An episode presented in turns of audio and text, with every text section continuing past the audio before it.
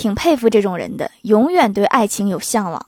今天这个是真爱，完了关系崩了之后，马上又觉得那个是真爱。一年三百六十五天，遇到三百二十个真爱，头顶上的丘比特射箭都射得肌肉拉伤了。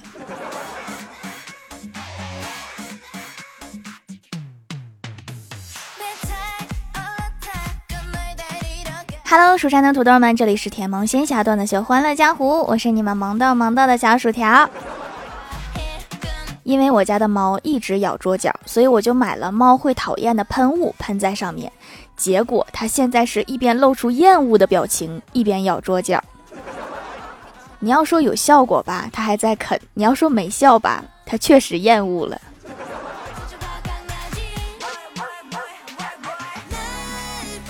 欢喜之前找了一个新工作，是小学老师，他负责教一到三年级。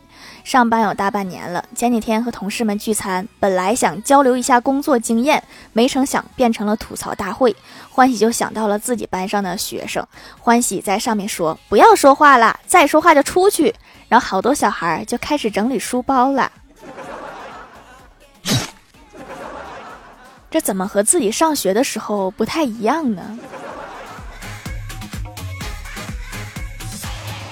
还有一次，欢喜叫学生回答问题，那个学生说：“老师，我没举手呀。”我上学的时候也这么勇敢就好了。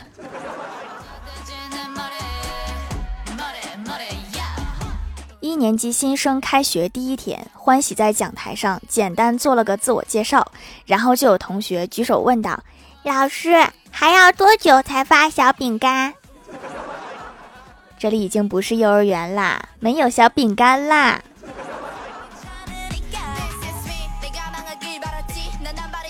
有一次，欢喜正在上着课，有个同学举手说要上厕所，找他要纸，然后欢喜就给了他一点纸，继续上课。没一会儿，那个同学把裤子提了一半，光着屁股就回来了，说：“老师，纸不够用。”学会了。以后再借纸，拿一卷给他。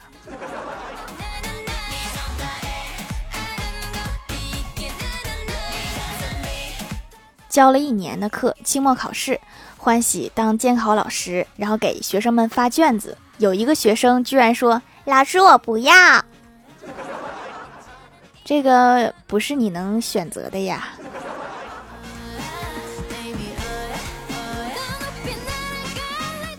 还有一次，欢喜正在上课，发现后排有个男生正在吃大枣，欢喜就走过去，打算伸手没收，然后那个孩子就把枣核吐在了他的手心。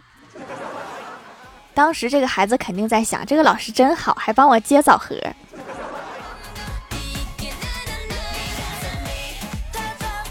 最近身边的朋友圈突然流行学习风，就连我们学校楼下到小吃摊儿都开始努力学习，准备考公务员。我就有点焦虑了，看着努力学习的大家，我就问道：如果大家都去考研、考编、考公，那谁来烤好吃的淀粉肠啊？然后小仙回答说：别担心，下班以后公务员也能考。哦，那就没事了，不耽误我吃就行。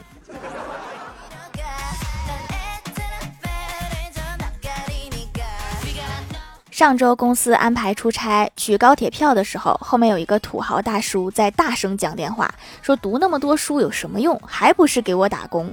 然后我默默地把取票机改成了英文的，结果刚想离开，大叔就拉住我说：“小姑娘，帮我把票取出来，我给你两百。”最后我还是给他打工了。跟谁置气也不能跟钱过不去，是不是？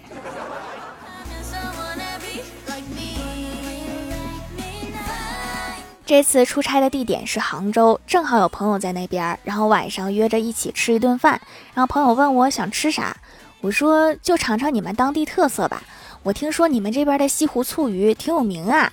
然后朋友停顿了一下，跟我解释说，西湖醋鱼的正确吃法是盛一碗米饭，然后碟子里面倒点酱油、香油和白糖，夹一块鱼，蘸均匀了之后放在米饭上，然后连碗带筷子扔出门，然后出门买一份肯德基。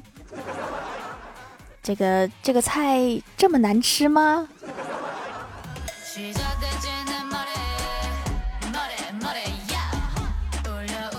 出差办完事儿，坐火车回来，我对面坐了一个女的，一路上一直在说说说。到饭点了，对面那个女的突然发声道：“说说出来挺不好意思的，我是最近才知道鸡蛋有壳的，以前都是吃管家剥好的，一直以为鸡蛋就是白色的啊、软软的。”我当时听完心里特别震惊啊！我说这是什么人呢？皇室后裔，财阀千金？那他为啥和我们一起挤硬座啊？这时候，旁边有个男的就忍不住开口道：“说你不如说你最近才知道鸡会生蛋，以前吃管家送来的，一直以为鸡蛋都是管家生的。干得漂亮啊！管家生的蛋是不是应该叫管蛋？”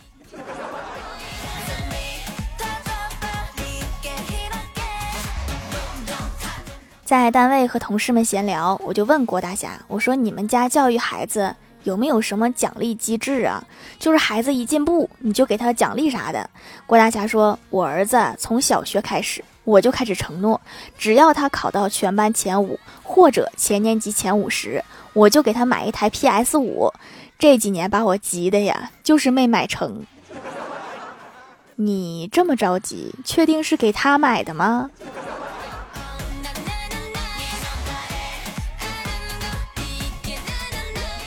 刷短视频的时候看到一条消息，有专家称现在年轻人不生育，以后大学生源都不够。李逍遥就反驳道：“说你招不到，那为什么别人能招到？多从自己身上找原因。”你这个语气怎么有一种似曾相识的感觉？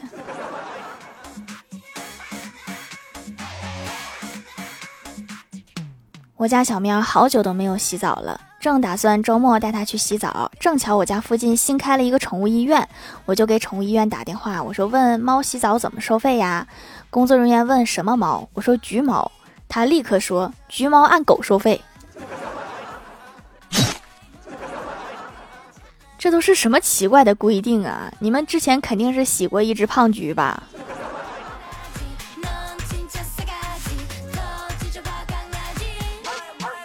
前段时间因为核污染水的事件闹得沸沸扬扬，我看到很多人都在抢盐，我就在家族群里面说，大家不要抢盐，我们家族都是有头脑的，抢盐显得很傻。然后我大伯就回我说，比你抢股票还傻吗？然后就把我踢了，还在家族群里面说我拉低了家族的整体智商。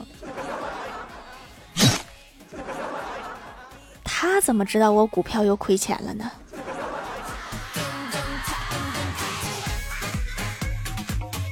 我哥又失恋了，是女方提出的分手。我哥不明白为什么，就问对方是因为自己穷吗？前女友说，全天下没有一个女人图的是男人的钱，他们要的是男人的上进心、安全感和稳定的生活。我哥回来之后就一直念叨这句话。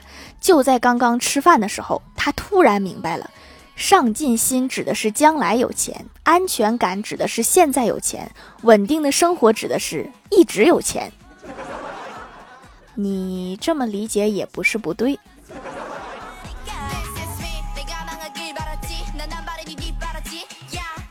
家族聚会，桌上长辈们都来催我结婚。我说我认真观察了我周围结婚生子的亲戚朋友，没有一家能让我羡慕、向往去过和他们一样的生活，完全没有。长辈说会不会你的圈子不大行啊？我说圈子不行，证明我也不咋样。我结婚能比他们好哪去呀？是不是很有道理？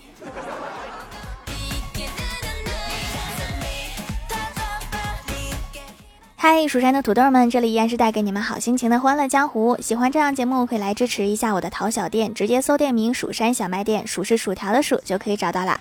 还可以在节目下方留言互动，或者参与互动话题，就有机会上节目哦。下面来分享一下听友留言。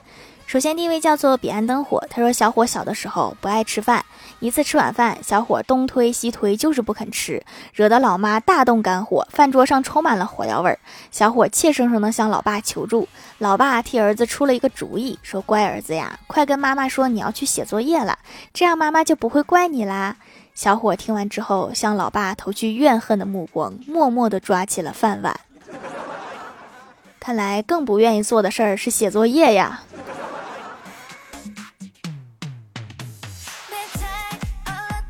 下一位叫做唯一一代最可爱了。他说：“盖楼可以触摸的痛苦是什么？就是我觉得肚子都饿扁了，一摸还是一坨肉。这个扁只是你以为的扁。”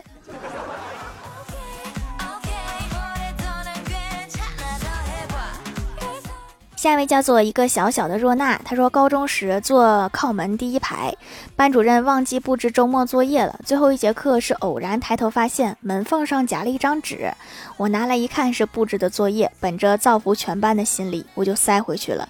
然后门外有一种莫名的力量给我推过来了，反复几次之后，我在门上的小窗户看到了班主任的脸。别问后来的两年我是怎么过的，好奇心害死猫啊！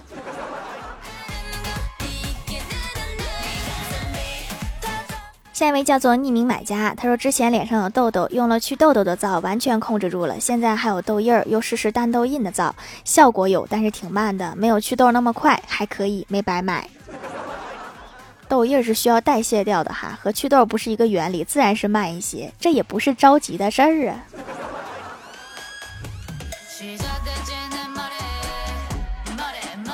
下一位叫做蜀山派的音乐猫，他说有一株向日葵，看起来总是无精打采的，但是又不像是生病了。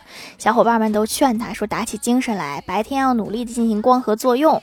他没有理会谁，只是每天夜里独自看着月亮，用很低的声音说：“可我就是喜欢你呀。”感动到想落泪了都。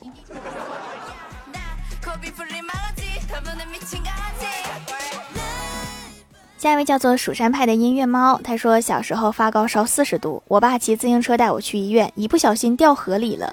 我迷迷糊糊听到有人喊：“先捞孩子呀，捞什么自行车？”是不是到医院已经四十一度了？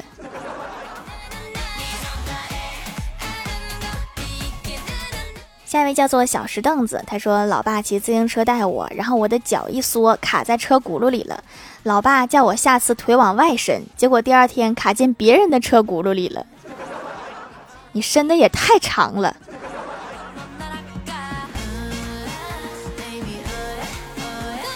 下一位叫做天选吃饭人，他说是我反应慢了。之前听到手工皂能养肤，还在慢慢的等洗面奶用完。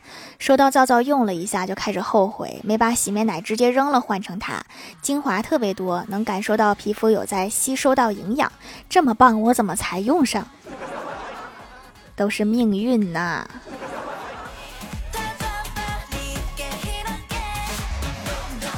下一位叫做蜀山派的二号外交大使，他说有一次郭大侠做了一盘鱼，叫郭晓霞来品尝，于是郭大侠就说多吃鱼，吃鱼聪明。郭晓霞就回答：鱼要是聪明，怎么会被抓到？于是郭大侠就说：如果你不吃，我就让你妈没收你的压岁钱。郭晓霞又说：如果你敢说，我就告诉妈咪你的私房钱藏在哪。这个应该算是父子之间的巅峰对决了吧？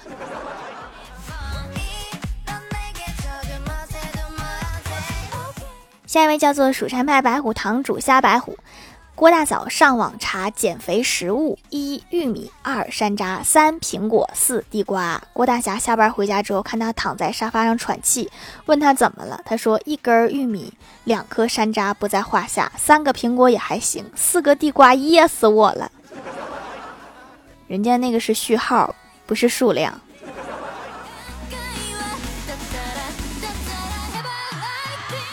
评论区互动话题：说一个你最近学会的生活技能。一个非常无聊的小屁孩说：“不用喝水也知道水的大概温度。”你这个大概精确到多少度啊？还是只能判断能不能喝？一个小小的若娜说：“炒菜长途跋涉，昨天去取快递加买奶茶，总共走了约一公里。所以你这个技能是炒菜，还是取快递，还是买奶茶，还是走了一公里？”繁星落月河说：“一盏灯，一支笔，一个晚上，创造一个奇迹。”（括号补作业）最近应该好多学生都学会这个技能了。薯条的小夫人说：“一秒包一本书的书皮，你比那个流水线的工人快多了。”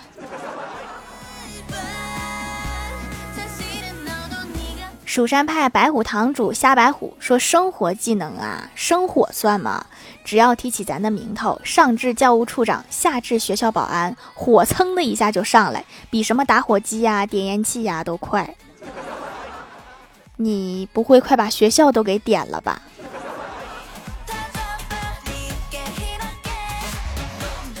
下面来公布一下上周一千零四集沙发是蜀山派条最美。盖楼的有一个非常无聊的小屁孩，田喵有点困，彼岸灯火，唯一一代最可爱了，一个小小的若娜，佳期我要木鱼返场。蜀山派的音乐猫，蜀山派弟子吉兰，薯条的小夫人，一个小小小薯条，零寻小九，蜀山派的二号外交大使，感谢各位的支持。好了，本期节目就到这里了，喜欢的朋友可以来蜀山小卖店支持一下我。以上就是本期节目全部内容，感谢各位的收听，我们下期节目再见拜拜。